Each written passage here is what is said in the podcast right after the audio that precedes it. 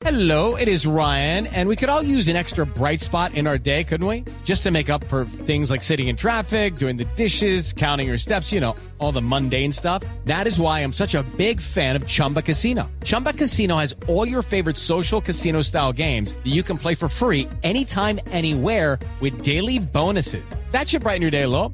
Actually, a lot. So sign up now at chumbacasino.com. That's chumbacasino.com. No purchase necessary. BGW. Void were prohibited by law. See terms and conditions. 18 plus. Así que por eso hemos invitado a Ezequiel López, que es eh, el hombre, el, el besólogo, el dueño del libro de los besos y de un libro también muy importante que se llama El placer de seducir. Ezequiel, muy buenos días. Buen día, ¿cómo estás, Clara querida? ¿Cómo anda, Ezequiel? Bien, bien, acá tratando de despertarme un poco, pero bien, estamos muy bien. Bueno, numeral, hasta aquí llegamos. ¿Cuándo debemos decir hasta aquí llegamos? Adiós. Sí. Bueno, claro, ok, mira, hay, hay parejas que por empezar eh, ni siquiera deberían estar juntos. Uy, o sea, hay, hay relaciones que ya comienzan eh, como, como árbol que crece torcido, ¿viste? Mm. Eh, porque, porque, bueno, por ahí uno supone que en dos personas se unen en una relación de pareja básicamente por amor y por, bueno, por todo lo que genera el amor, como, como proyectos, como deseos, como sueños, y muchas cosas que uno piensa que son como para compartir.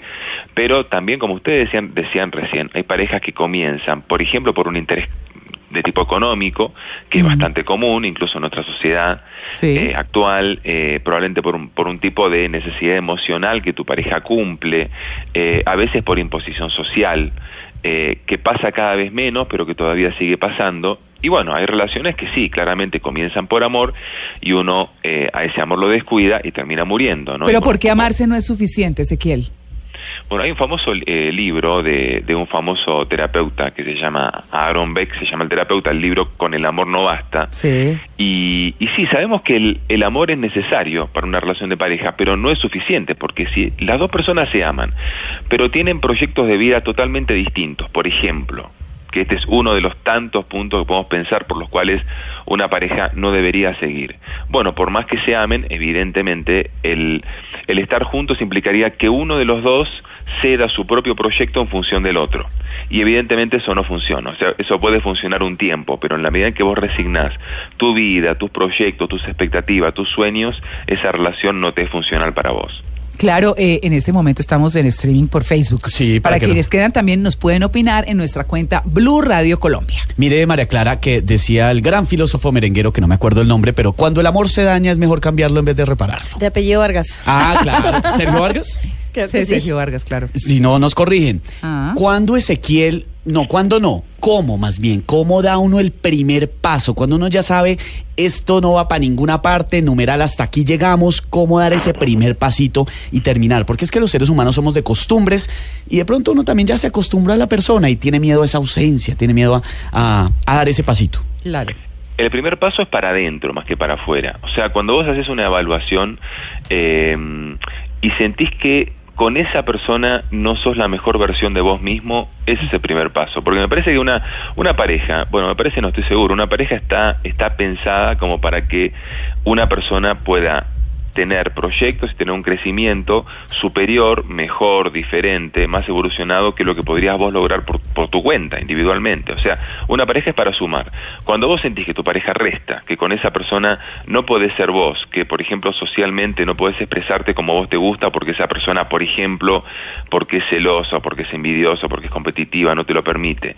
Cuando con esa persona vos sentís que no podés cumplir tus sueños y que tenés que resignar tus proyectos, evidentemente, cuando vos te das cuenta de eso ya estás dando el primer paso. Después, bueno, ¿cómo dar, darle el primer paso en lo concreto? Depende, depende, depende de muchas circunstancias, porque uno podría decir, por ejemplo, que el primer paso sería, bueno, que hables con esa persona, que le, que le cuentes que, por ejemplo, ya no sentís el amor que sentías antes, que no podés crecer con ella como, como esperas crecer, que sufrís más de lo que disfrutás cuando están juntos, cuando haces el balance, bueno, lo más lógico es que uno hable estas cosas con esa persona, pero a veces también hay personas que, eh, por ejemplo, no son receptivas al diálogo, entonces uno tiene que buscar una alternativa, como es, por ejemplo, eh, pedir ayuda a personas cercanas o a veces tomar una, una distancia quizás un poco obligada, o sea, el primer paso depende mucho de la circunstancia, aunque el primer paso lógico en una relación de pareja, mm, digamos, saludable o, o más o menos sana, o con dos personas sanas, sería decir lo que te pasa y resolver de a dos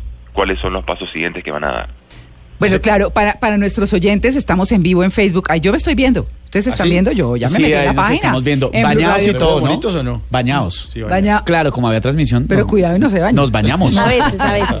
Bueno, no, Siempre queríamos, nos bañamos. Ezequiel, es que también, eh, y antes de la pregunta de, de Catalina y de Mauricio, eh, es lo siguiente, ¿cuáles son esos síntomas? Por ejemplo, un desplante en público, una volteada de cara para un beso, eh, un, eh, como, como esas, esas, eh, esos gestos o esas actitudes que le dicen a uno, vea, ¿sabe qué? Ay, ya no friegue más. Y que todo, y por ejemplo, que todos los amigos le dicen a uno, oiga, yo creo que hay eso cuando los amigos son de verdad, claro. No, pero es que si le quitan a uno la cara en público, sí fatal. Sí, ¿no? La Digo yo. de cara. Qué horror. Pero hay otra parte, Ezequiel, y es cuando eh, uno siente de alguna manera lástima o no sé si sea lástima o tal vez amor todavía por la pareja y le preocupa mucho los sentimientos a la hora de decirle no más, porque romperle el corazón a alguien que uno quiso no es fácil. Sí. O sea, suena muy valiente decir ya no te aguanto más, numeral hasta aquí llegamos, muy fácil decirlo, pero en realidad es otra persona a la que uno quiere y uno conoce bien a quien le está diciendo eso y tal vez el miedo a romperle el corazón haga que uno lo piense dos veces o de pronto eh, contemple, no sé, una terapia o inventarse algo o hasta uno le ruega Dios que le ponga a otra persona para que sea más fácil el proceso. ¿Cómo hace uno cuando todavía hay cariño, afecto y de pronto ese sentimiento de culpa no lo deja tomar esa decisión? Bueno, esto un poco como esa dualidad de, digamos, ¿qué hago? O sea, eh, para algunas personas es más fácil que el otro termine. No. Y para algunas personas es más fácil terminar uno. O sea, cada situación tiene como su ventaja y desventaja. Que el otro te termine es como que, bueno, te puede afectar un poco por ahí la autoestima y una serie de cosas por ahí más a nivel personal. Ahora, cuando vos sos la persona que termina, aparece todo lo que decís vos, que son los sentimientos de culpa, sentir que abandonás al otro, la, la desprotección del otro. Entonces, eh, a mí me parece que uno eh, uno tiene dos, dos posibilidades para estar o para permanecer en una relación. O, o estás seducido o estás cautivado. Son dos cosas muy diferentes. Si estás seducido es porque realmente sentís que esa persona te atrae, te moviliza, sentís una energía que te acerca, que te lleva a estar con esa persona. Eso es la seducción. Y estar cautivado implica que estás con esa persona porque por algún motivo Sí. te sentís at- atrapado y encarcelado con esa persona. El motivo puede ser emocional o puede ser una falsa creencia o puede ser todo lo que decíamos antes, eh, interés social, interés eh, de tipo económico, interés emocional y demás. Entonces, te digo, cuando uno siente que está en esa relación porque no puede dejar de estar, porque se siente atrapado, hay que hacer un trabajo interno primero, porque en este caso que vos planteabas recién, bueno, ¿qué va a hacer esa persona sin mí? ¿Cómo, cómo se va a sentir cuando yo le diga que lo voy a dejar o que la voy a dejar? Bueno, finalmente es un problema que tiene que resolver la otra persona. Tampoco podés, podés ser tan maternal o tan paternal o tan, inclusive te diría, omnipotente de pensar de que sin vos esa persona no va a poder eh, salir adelante, ¿no? Porque además pasa mucho eso. Uno piensa que el otro no va a poder y, y de repente, bueno, decís, bueno, más si termino y a los dos meses ves que estás feliz con otra persona o, o- o feliz solo, no importa, digamos que, que ha podido superar bien la situación. O sea, muchas veces pensamos que eh, el, el abandono lo va a matar y termina siendo finalmente una situación que hace que esa persona resurja, ¿no? Claro, Ezequiel, pero hablemos un poquito como de la tusa.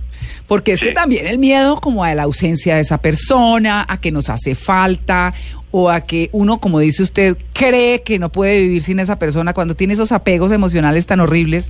Eh, ¿Cuánto tiempo puede durar la tusa? Antonio José decía que duraba dos meses y ya. No, Las mamás decían, no, pues depende, La depende. lipotusa dura más. Claro, las mamás le decían a uno, es mejor una vez colorado que mil descolorido. Colorido. Eh, pero pero Claro. aquí aquí cómo es? Bueno, acá entramos en otro tema que es el duelo y justamente muchas personas no toman una decisión de terminar con alguien por el por el hecho de que no no se bancan el duelo, no se lo aguantan, o sea, piensan que no lo van a poder soportar. Eh, entonces, bueno, este es, este es otro tema en realidad y es bastante complejo, pero ¿cuánto dura un duelo o, o una tusa, que es una palabra que aprendí en Colombia, es eminentemente colombiana? Sí. eh, dura, según, según los, los manuales de psicología y psiquiatría, un duelo patológico es el que dura más de un año. Uh. ¿sí? O sea, un duelo, un duelo normalmente. Enfermizo. O sea, claro, un duelo, un duelo bien procesado debería durar un promedio de seis meses. ¿Por qué digo bien procesado? Pues, a ver, tampoco, tampoco es un duelo que vos termines con una persona que al día siguiente estés de farra, de rumba, pasándola súper, este, con una, con otra, o con uno y con otro, no sé, no importa. O sea, eh, esa es una forma de negar lo que te está pasando. ¿Sí? Este, Mm. es una es, es, es una es una salida como decíamos decimos los psicólogos maníaca es, es negar la realidad eso tampoco debe ser un duelo o sea un duelo implica que vos que vos hagas una una separación no solo externa sino interna de esa persona que le vaya soltando la mano y que con el tiempo los recuerdos que en algún momento te provocaban una una emoción eh, digamos de, de dolor eh, digamos sean duelos que se disocian de esa emoción o sea que con el tiempo vos sientas que te acordás de esa persona pero ya con alegría por lo que compartiste eso es básicamente un proceso de duelo Ay, no me encontré, Ezequiel, ahí cómo va a terminar. Bueno, es que eh, si uno busca literatura sobre esto, eso se encuentra, imagínese los canciones. 27 pasos para... Y lo que no se Eso ha debe escrito. incluir cangrejeada y todo, ¿no? Pero, pero... Eso es otro tema, María Clara. bueno, para quienes no entienden, cangrejeada es recaer, ¿no? Sí. Bueno, pero, pero, pero Ezequiel dice, por ejemplo, hay uno que dice cinco razones para terminar una relación. Entonces dice que Sí. porque no es amor, que porque hay otra persona en la cabeza, que porque no es la persona indicada, que porque el sexo no funciona o por cachos. Uy. Iba a No, hay preguntar muchas yo. razones. El no eres tú, soy yo. Ah, sí, Claro. sí. Causales hay un montón, pero simplemente si uno ya no es feliz, pues tiene que dar el paso. Sí, sí, sí. Bueno, es que aparte igual estamos estamos atrapados en, en, la tiro- en la tiranía del amor para toda la vida y eso es una mentira total. O sea, eh, Sí. no, no quiere decir que no haya relaciones que puedan perdurar y reinventarse y durar 20, 30, 50 años. Sí, Pero hay que trabajarles, existir, hay que pero hay que trabajarles. trabajarle demasiado. Entonces, a veces uno persiste en una relación por el hecho de, digamos, por, por ser obcecado. O sea, no, esto tiene que durar, Sí. yo me casé para toda la vida o yo me prometí que iba iba a estar con esta persona para toda la vida. Entonces forzamos algo que sabemos que por todos esos motivos que decías o los que dijimos o los que no dijimos, por los motivos que sea, esa relación vos sabes que no funciona, que no te va a hacer feliz y sabemos que de hecho con con los últimos estudios que hay en, en psicología evolucionista, el ser humano es monógamo en serie, o sea, el ser humano tiende a establecer relaciones estables, pero que duran un tiempo y que luego la, la, la necesidad es la de renovar todo ese proceso del enamoramiento, del amor, de la pasión y toda la cuestión. Mm. Eh, entonces, bueno, tampoco nos obliguemos a, a establecer relaciones para toda la vida cuando lo natural en el ser humano es que las relaciones duran un promedio de 4 a 5 años. Bueno, Sí. señor, ¿y? Ezequiel. Y, sí, acá estoy, Sí, sí. presente. Sí, no, no. No, no, no, que iba a decir y, porque ya tenemos que terminar. Sí, Nos claro. dicen en Facebook que, que cuando uno está en esa tusa, todas las canciones de amor le salen. Sí. Todo, todo suena. ¿Qué tal esa de tusa. Maía que es cortavenas? Se me acabó el el amor, amor, se fue así nomás, sin avisármelo. Y sí, es terrible. No, eso Bueno. sí que le dedican unas para confirmaron que el merengue suyo es de Ricarena, no de. Ah, de- vea de usted, Cuando el por amor, eso. ¿qué? Cuando el amor se acaba. Cuando el Pero amor se de- daña. Se daña, Se sí. daña. Mejor cambiarlo en vez de repararlo, o como decía la gran sabia Frida Kahlo, alma bendita. Y eso que no hablamos de cuando hay hijos, que nos están diciendo también en Twitter, eso se pone más complicado cuando hay hijos de por medio. Ajá. Entre plata e hijos se vuelve un enredo esa separación, es complicadísimo. Bueno, pues Claro. muchas gracias a nuestros oyentes. Ezequiel, buenísimo, como siempre, hablar con usted.